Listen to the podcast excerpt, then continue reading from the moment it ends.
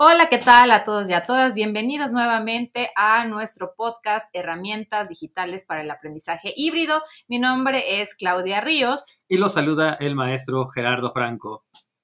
El día de hoy tenemos un episodio eh, que va a hablar acerca de otra de las herramientas de la famosa G Suite y que pretendemos justamente sacarle mucho provecho para eh, apoyarnos dentro de lo que es el trabajo como docentes. Así es, vamos a hablar un poco de Google Docs, cómo se utiliza con el Classroom, con calendario, pero quédense maestras, maestros, porque si bien ya conocemos el procesador de texto, vamos a hablar de algunas nuevas características y de cómo las podríamos sacar provecho en clase, dependiendo también nuestro tipo de clase, ¿no, maestra Así es, y pues los invitamos a que se queden en este cuarto episodio de nuestro podcast. Vámonos.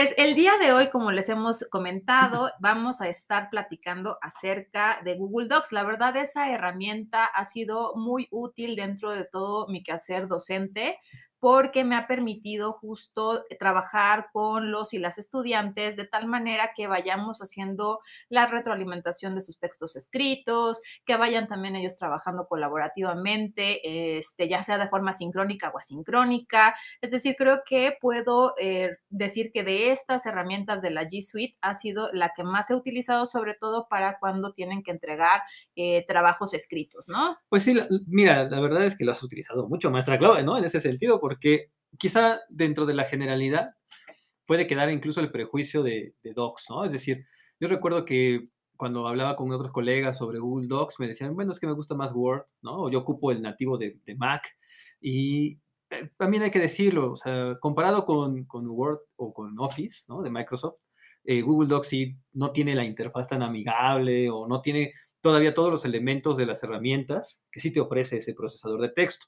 Pero lo interesante en mi experiencia es el provecho que tiene en su, ¿no? En este caso Google Docs, al ser pues nativo de Google, todos tienen su cuenta, ¿no? De Gmail, como tú bien lo dices, o en su caso incluso el poder utilizarlo ya dentro de mi Classroom para mí eso fue una de las cosas que más me gustó. Exactamente, creo que sobre todo lo podemos aprovechar, como tú bien dices, eh, como una herramienta más para integrarla dentro de lo que es nuestro entorno virtual de aprendizaje. Y en este sentido, creo que con las nuevas, sobre todo, eh, características que vamos a hablar el día de hoy que tiene este Google Docs, vamos a explorar qué otro potencial podemos sacarle, ¿no? No solamente como un procesador de textos, que bien dices, ¿no? En, ya sea por Pages de este, Mac o ya sea por Word de Microsoft, a veces pues este, sí está un poquito limitado el Docs, pero puede funcionar muy bien, sobre todo si tenemos que trabajar con los eh, chicos y chicas a través de lo que es el documento hipervinculado, ¿no? Sí, y además quiero comentar algo que creo que es importante, maestras, maestros. Vamos a hablar de las características que están dentro de Google Docs nativamente y quizás solo vamos a tocar el caso de una sola extensión. Es decir, eh, estas aplicaciones o estos complementos que aparecen dentro del Google Docs que nos permiten hacer más cosas. Yo sé que en otros videos de YouTube o de tutoriales que veamos por ahí en la red, nos van a decir, descárgate esta extensión, descárgate esto, y a veces nos da un poco de miedo porque no sabemos qué traen las extensiones. Sí, qué permisos les eh, estamos otorgando. Exacto, ¿no? Es un problema ahí, pero quizá con lo que vamos a platicar hoy, no vas a necesitar más que una sola extensión, que es completamente segura, y la otra, este, utilizar lo que es Google Docs y sacarle provecho a la interfaz misma, ¿no? O al, programa mismo. Sí, digamos que utilizarla eh, de manera que podamos hacer todo lo que necesitamos en la redacción de textos colaborativos e incluso agregar cuestiones multimedia. Así es. Bueno, pues entonces continuemos con esta siguiente parte. Sí, Los Este, invitamos a que se sigan quedando aquí con nosotros. Claro que sí, vamos.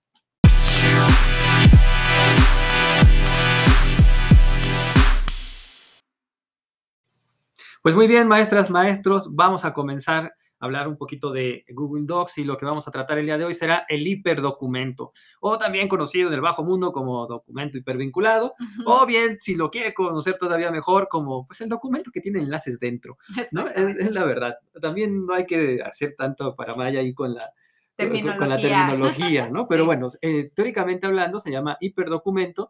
Es un documento que te va a permitir a ti como docente generar el contenido para tu clase, eh, contenido diverso, es decir, tú puedes hacer desde un resumen, ¿no? Puedes hacer ahí la información de exposición, podrías generar incluso un cuestionario, etcétera. Y lo que vamos a ir haciendo es agregarle enlaces que son de otras páginas o de la misma, en el mismo caso, por ejemplo, videos de YouTube, etcétera, que nos permitan darle mayor información a los estudiantes dentro del mismo documento y tratando incluso de que no escapen a otros lugares, ¿no? Es decir, quizá lo que yo te podría comentar ahora en la experiencia propia es que en el hiperdocumento está muy padre que le agregues un, un enlace a un artículo, ¿no? Este, del último tiempo, página, algo.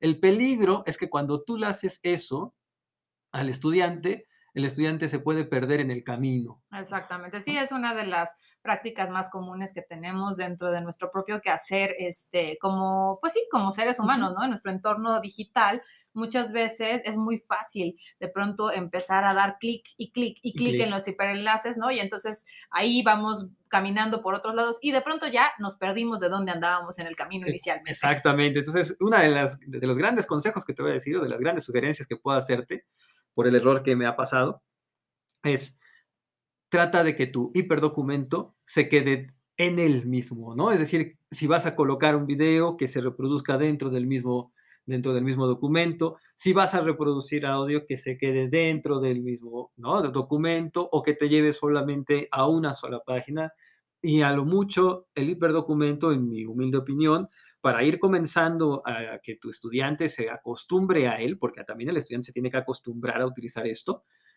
de una forma de dos o tres enlaces hacia las dos o tres páginas que siempre van a ser las mismas, ¿no? El de video, el de audio o el de lectura, pero que son soportes y son apoyos dentro del documento. Eso también es importante, que me andaba escapando. Estos enlaces, estos videos. Esto que voy a colocar dentro de mi documento, son apoyo a la información que yo estoy dando. La información que yo estoy colocando es lo, nuclear, es el contenido nuclear y los, y los enlaces son el contenido periférico que apoyan lo que se está diciendo dentro del mismo documento. Exactamente. Y bueno, justo ya para entrar en materia de esto de lo que está eh, platicando el maestro Gerardo, queremos comentarles que en la nueva versión justo de eh, Google Docs tenemos esas opciones de colocar la información dentro del propio eh, documento. ¿Y cómo es que se puede hacer eso, maestro Franco? A ver si nos puede platicar un poquito cómo le podemos hacer para insertar esos elementos y que no nos vayamos a otros lados. Bueno, eso ya es muy fácil, ¿no? Esa es una característica viejita que tiene nuestro Google Docs, pero ustedes, ah, ¿no? Desde el menú, desde donde estamos ah, colocados, vamos a ir a insertar y en insertar habrá una opción que diga enlace, en esta parte de enlace, nosotros vamos a literalmente pegar, o sea, copiamos el enlace que queremos, copiamos, pegamos ahí, eh, ¿no? Y se va, a, se va insertar el enlace. Ahora, esto es la manera como rústica, ¿no? Eh, cuando tú insertas, por ejemplo, un video de YouTube en Google Docs, es, es, fabuloso, y te voy a decir por qué es fabuloso, maestra, maestro, porque yo copio el enlace de YouTube y lo voy a insertar a mi Google Docs y Google lo reconoce y te dice, ah, mira, estás buscando el video el abecedario en latín, ¿no? Y entonces te dice, mira, si le das una tabulación, el enlace, es decir, el, escrito de enlace o la dirección URL, para ser exactos, se cambia por el título del video y además lo maravilloso es que tú puedes darle clic o en su defecto colocar el cursor sobre, ¿no? sobre el, título, sobre, el título, que se, ha generado. se genera una miniatura y si después le das clic a la miniatura, te permite ver el video dentro del mismo documento. Exacto. Y eso, como mencionábamos, permite que eh, el estudiante no tenga que estar saliendo a otra zona donde se le va obviamente a abrir la página de YouTube, va a ver el video, pero también va a tener la parte de las sugerencias que puede ser un distractor, ¿no? Y que vaya de pronto diga, ay, mira, esto está este, más interesante que lo que me pusieron. Digamos, no está mal, es otra manera finalmente de aprender, también es como para que conozcan otras cuestiones, pero si mi intención es que ellos estén focalizados en lo que está dentro del texto y que no se vayan a perder, esta puede ser una muy buena herramienta. Así es. ¿Qué te parece, maestro, si vamos a una pequeña pausa y ahorita regresamos a platicar acerca de la otra característica que tiene este, el Google Docs? Claro que sí, vamos.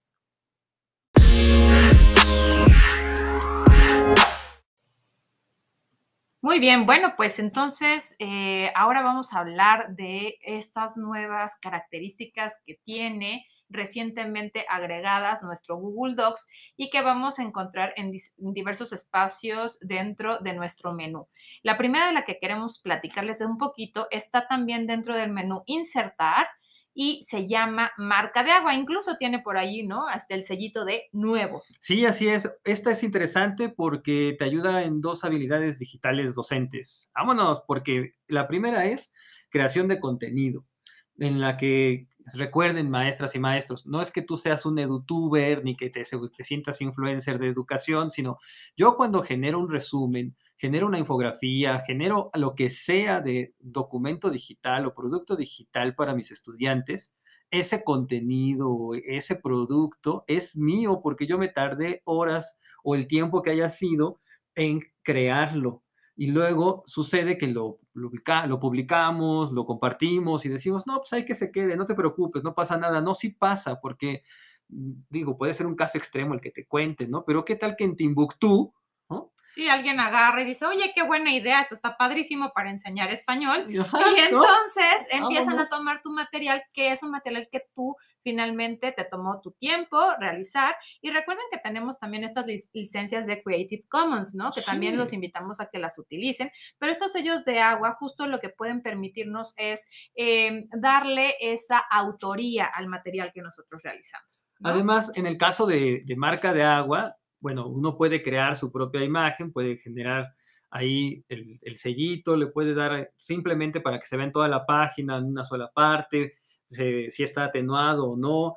Y lo interesante incluso que les puedo decir de marca de agua en el caso de la, de, la forma gratuita es que te permite introducir la imagen, pero en el caso de la también de marca de agua, al, momento de, de introducirlo, ahí ¿no? te permite introducir un texto. Eso funciona y, es, está padre, ¿no? en el caso de la función gratuita, porque podrías poner ahí un texto como solo para uso de estudiantes, ¿no? o en material creado por fulanito para la clase fulanita, etcétera.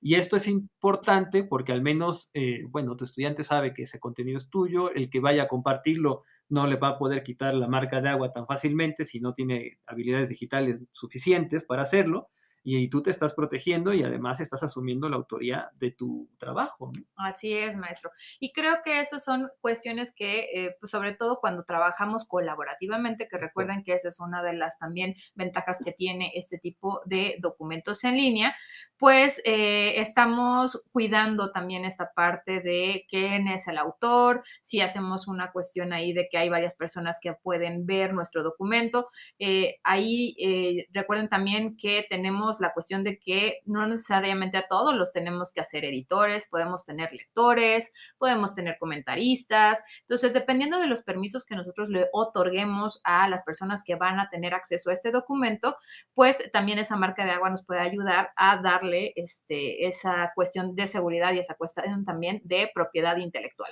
Bueno, y ahora justamente con esto que estás platicando de la colaboración, me dirás, y bueno, y si yo no quiero meter una marca de agua, no me interesa, bueno, tú no, pero tus estudiantes sí. Porque tú también le dejas a, tus estudiantes trabajos. Así es. ¿no? Y pueden ser trabajos colaborativos, es decir, en equipo háganme un texto, un resumen o háganme un, ¿no? este, un documento ahí en Google Docs de lo que estamos viendo en clase. Eh, estoy pensando en clases, por ejemplo, teóricas o quizá en una metodología de laboratorio, yo qué sé, ¿no? Si quiero ver ese documento. Claro, ustedes van a decir, pues en la portada, ¿no? Estará en la portada, yo lo, veré, etcétera. Sí, pero ¿qué tal que les enseñas y, les dices, mira, me vas a poner tu portada sin problema, pero también quiero que le pongas en marca de agua quién elaboró este documento. Así es, y además la, la, ventaja de la marca de agua es que va a aparecer en todas las páginas y eso también nos va a ayudar como a ver este, que ese trabajo nosotros si lo estamos revisando y sobre todo si son varias secciones de ese trabajo, siempre recordar, ah, claro, este es el estudiante o este es el grupo de estudiantes que lo realizó. Y eso nos va a llevar ahora a hablar de la otra este, característica nueva que tiene eh, este documento, que es la parte de comparar de este, diferentes eh, textos. Pero eso lo vamos a ver en nuestra siguiente sección. Claro, vamos.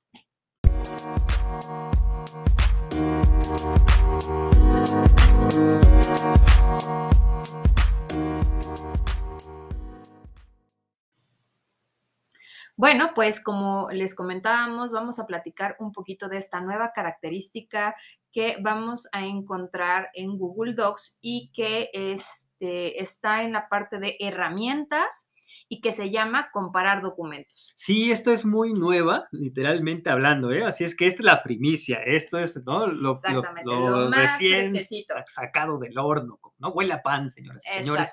Pero la cuestión es comparar documentos. Es una maravilla en la medida en que lo utilicemos dentro de nuestro ámbito. Seguramente en una cuestión administrativa podría funcionar muy bien, pero en la educación yo creo que tiene mucho potencial. ¿Por qué? Tú puedes crear lo que va a hacer Google, antes de decirte qué vas a crear, lo que va a hacer Google es literalmente hacer la comparación de dos documentos. Exactamente. Dos documentos que tengan un contenido similar y que lo que va a hacer Google es decirte, mira, aquí están las diferencias entre, un, entre documento A y documento B. La otra cuestión interesante que va a hacer es que te genera un reporte de comentarios sobre el documento B y las diferencias que tiene respecto al documento A. Exacto. Y esto puede funcionar muy bien, sobre todo porque en el ámbito de la educación, recuerden que a veces, por ejemplo, podemos dejar que los jóvenes hagan no sé, tal vez un parafraseo de algún texto y entonces cada quien tiene que entregar diferentes eh, ideas, pero hay algunas que para mí son importantes o son conceptos claves que siempre tienen que estar. Entonces, esta herramienta nos puede ayudar justo a comparar el trabajo de mi estudiante con la lectura original y entonces de esa manera ver si están apareciendo esos elementos clave dentro de ese tercer documento que nos está generando. Así es, bueno, ya la estarán pensando también en su cabeza, oye Gerardo, ¿funcionará para el plagio? ¿Funcionará para poder detectar plagio? Mira, no creo que llegue tanto todavía, o sea, la verdad es que está, pues, como es nueva, hay pañales, pero a menos de que el plagio sea así brutalmente claro en donde se hayan copiado, ¿no? Copiado y pegado, ese tipo de plagio sí, seguro lo detecta porque va, te, va a decir, mira, esto, todo esto es igual. Exacto, sí, sobre todo por lo que mencionaba el maestro Franco. Hay una parte en el tercer documento donde me va a marcar cuáles son los elementos que están completamente similares y cuáles son los elementos que no están iguales. Entonces eso permite mucho como a golpe de vista ver porcentajes, digamos, de copiado y pegado. Y pegado. Y qué bueno que lo dijiste porque se me estaba yendo a mí, ¿no? Las cabras al monte. O sea, tú tienes tu documento A que vas a comparar con el documento B y lo que hace Google es generarte un documento C que al que le va a titular comparación. Exacto. Comparación. Y es ahí donde tú te vas a dar cuenta de estas diferencias o de estas similitudes. Ahora, mira, las funcionalidades, pues es la imaginación, maestra, maestro. ahí. sí ya entra, ¿no? Tu imaginación, porque tú puedes crear, por ejemplo, un resumen y esperar que te hagan en la paráfrasis, y que guarden las ideas principales, los conceptos, palabras clave. Podría ser un cuestionario también, ¿no? Y si ya tienen el cuestionario y sé que hay preguntas, eh, que las respuestas, aunque estén redactadas de forma distinta, tienen que tener ciertas frases o ciertas palabras clave, pues también puede servir muy bien para revisar esa parte. Así es, o puedes incluso tú hacer una plantilla de tu trabajo, ¿no? Mira, te lo voy a decir como la, la estrategia que se me ocurrió, ¿no? Para compartirte o sea, tú puedes hacer tu plantilla del trabajo o la plantilla del, documento, la subes a, un, a tu tarea, a tu asignación de Classroom. Classroom genera las copias individuales para, cada estudiante. Después, lo que tú vas a hacer es recibir, obviamente, las tareas de los estudiantes en ese Google Docs que ya están editando cada uno ¿no? de, tus, de tus alumnos. Y al momento en que utilizas comparar documento, te ahorras quizá un poco más de trabajo porque lo único que vas a hacer es comparar mi plantilla con la de fulanito, me va a dar en el documento C y ya voy a saber dónde está bien, dónde está mal. Exacto. ¿no? Es, y esto te lo estoy diciendo, es decir, qué, re, qué rebuscado, y quizá yo ocupo una extensión y demás, pero, ok, si existe una extensión, pues lamento decirte que ahorita no la sé, pero lo que sí te puedo decir es, no estamos utilizando ninguna extensión, estamos utilizando lo que el Google Docs ya nos ofrece. Exactamente. Y ahí sí, como mencionábamos al inicio del episodio, eh, queremos comentarles acerca de una extensión que sí puede ser también muy útil, sobre todo si queremos dar retroalimentación, como hemos platicado, de manera oral, ¿no? Para generarla en audio, dado que aunque cuando hacemos el trabajo con Google Docs podemos escribir los comentarios y tenemos incluso la capacidad de guardar comentarios y este, re reutilizarlos, pues también las notas de voz a veces nos ayudan a ahorrarnos muchísimo tiempo que nosotros como docentes sabemos que en la parte de la evaluación solemos invertir muchísimas horas porque hay que estar repitiendo, ¿no? Y repitiendo sí. los mismos este, comentarios a veces, ¿no? Pero la parte de audio puede funcionar muy bien. ¿Qué te parece si lo dejamos aquí hasta ¿no? este punto y en la siguiente partecita comentamos esto de la retroalimentación en audio y también del historial de versiones de trabajo colaborativo. Perfecto, me parece muy bien. Pues sigan aquí con nosotros para averiguar qué es lo que pueden utilizar para dar esta eh, retroalimentación.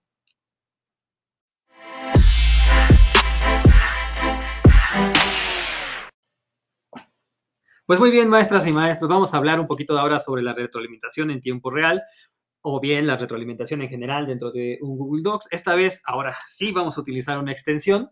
Sobre la extensión, ustedes pueden ocupar eh, la más, ¿no? La, la, que mejor les acomode. Yo les voy a recomendar una que no me paga nada, pero pues la descubrí y me gustó.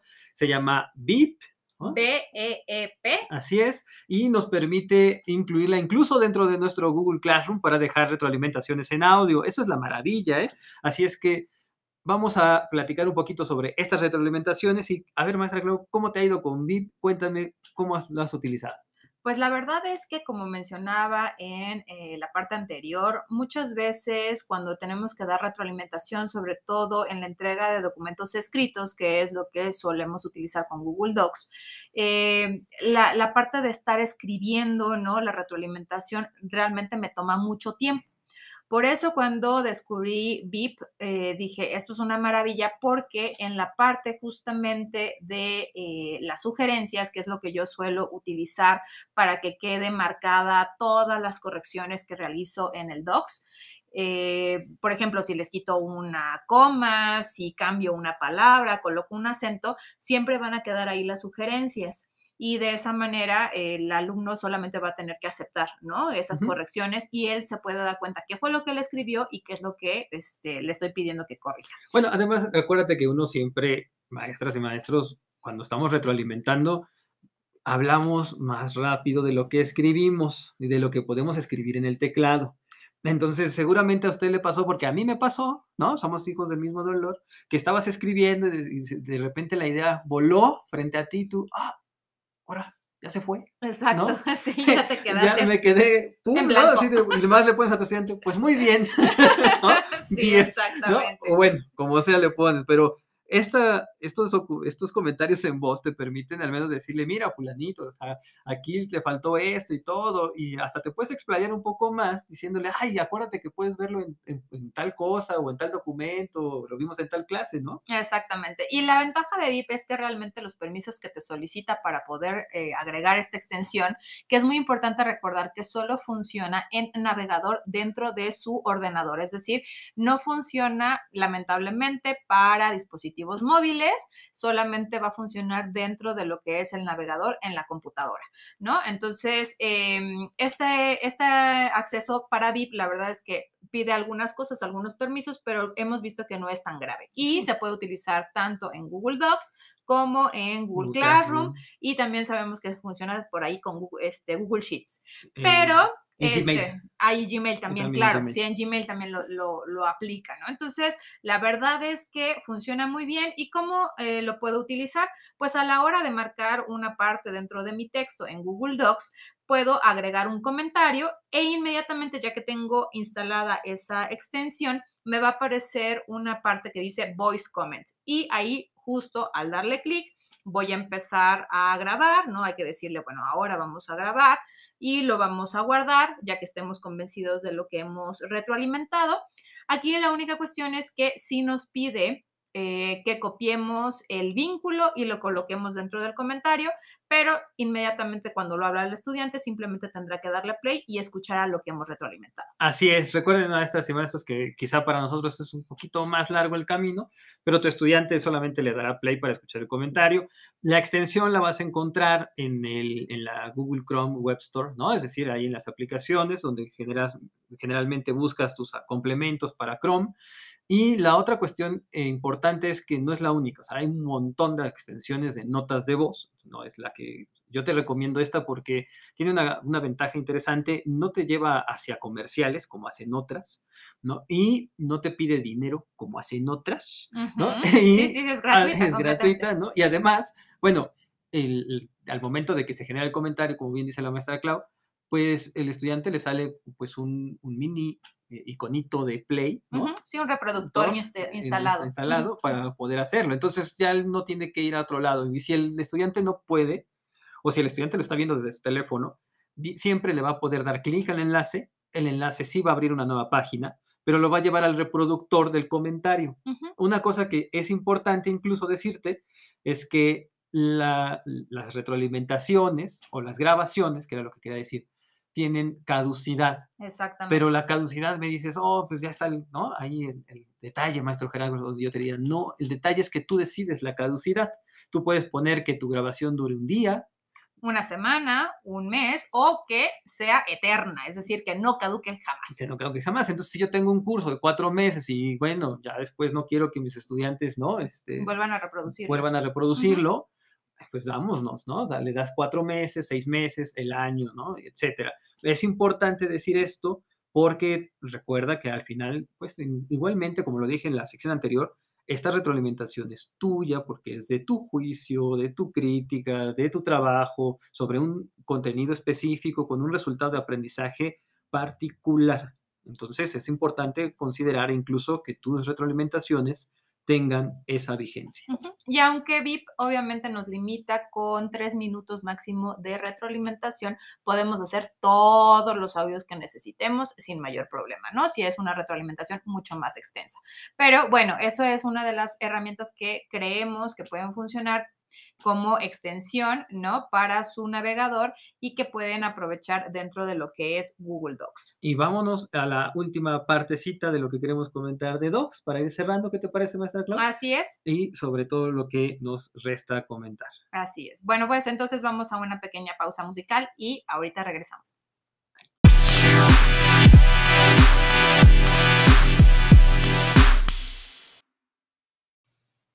Pues para ir cerrando ya nuestro episodio del día de hoy, solamente queremos recordarles que ustedes siempre son los expertos de su clase y por lo tanto pueden pensar en mil maneras de aprovechar todos estos recursos digitales para mejorar sus experiencias con los estudiantes, ¿no? Sí, además, maestra, maestro, también recuerda que estas eh, características o estrategias que te damos, pues requieren la experimentación, la prueba y el error.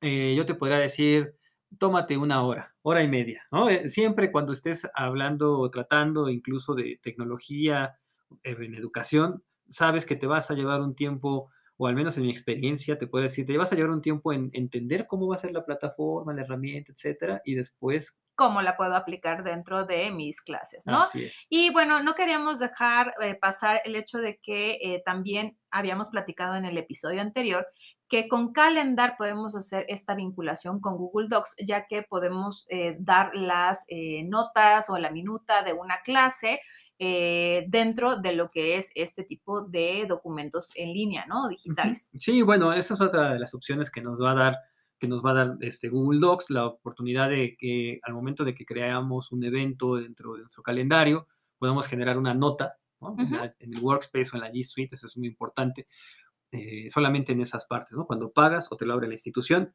podemos generar esa minuta y demás. Y bueno, es un documento colaborativo, puedes compartirlo con tus estudiantes, como editores, comentaristas, etcétera. Y la otra cosa que, bueno, que ya saben todos, pero quizá ahora se animes, ¿no? Te animes más, maestra, maestro, porque sabes de estas nuevas opciones, está pues la idea de sube tus tareas que van a hacer un procesador de textos utilizando Google Docs. ¿Por qué? Porque es más fácil poder revisar, porque es más fácil poder hacer las ediciones, las sugerencias, a que si subes un documento en Word que después vas a tener que descargar, o en mi, en mi humilde opinión, no sé tú, maestra Clau, pero yo cuando me han subido documentos en Word, a veces eh, estar revisándolos, hacerles notas, cambiarles comas, Dios mío, es una monserga, o sea, es muy es difícil. es, es, mucho trabajo y a veces eh, olvidamos que si ya tenemos Google Classroom como nuestro eh, entorno virtual de aprendizaje, hay que aprovechar también todos los demás elementos de eh, la G Suite para que sea mucho más rápido, mucho más provechoso, que podamos hacer la parte de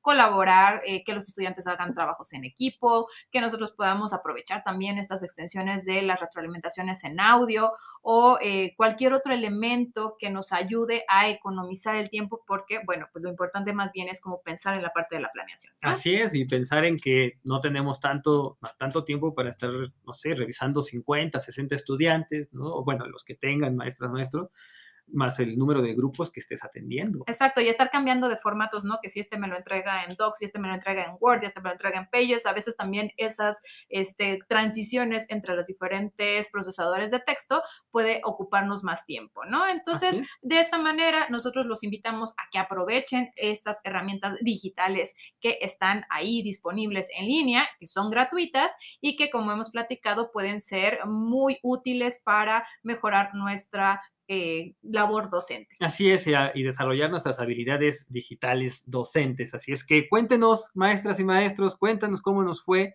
cómo les fue, si, si probaron, si les salió lo de marca de agua, si les salió lo de comparar este, documentos también, cómo lo utilizaron. De verdad, nos sería de gran provecho y de gran utilidad conocer sus experiencias, ya que ¿no? Eh, siempre de eso pues aprende. Así es. Así que los invitamos a seguir este canal de... Eh, Spotify, ¿no? También estamos aquí dentro de la plataforma de Anchor. Recuerden que este podcast estamos tratando de sacar un capítulo, bueno, un episodio, ¿no? Este, de manera semanal para a ustedes estarles ayudando a incluir esas herramientas digitales que funcionan muy bien dentro de lo que es el nuevo modelo híbrido. Así es, y no se olviden también de seguirnos dentro de nuestro canal de Telegram, herramientas digitales para el aprendizaje híbrido, y ya les estaremos contando de nuevas noticias muy pronto. Mientras tanto, muchas gracias. Les saludó el maestro Gerardo Franco. Y la maestra Claudia Ríos. Que tengan un excelente día.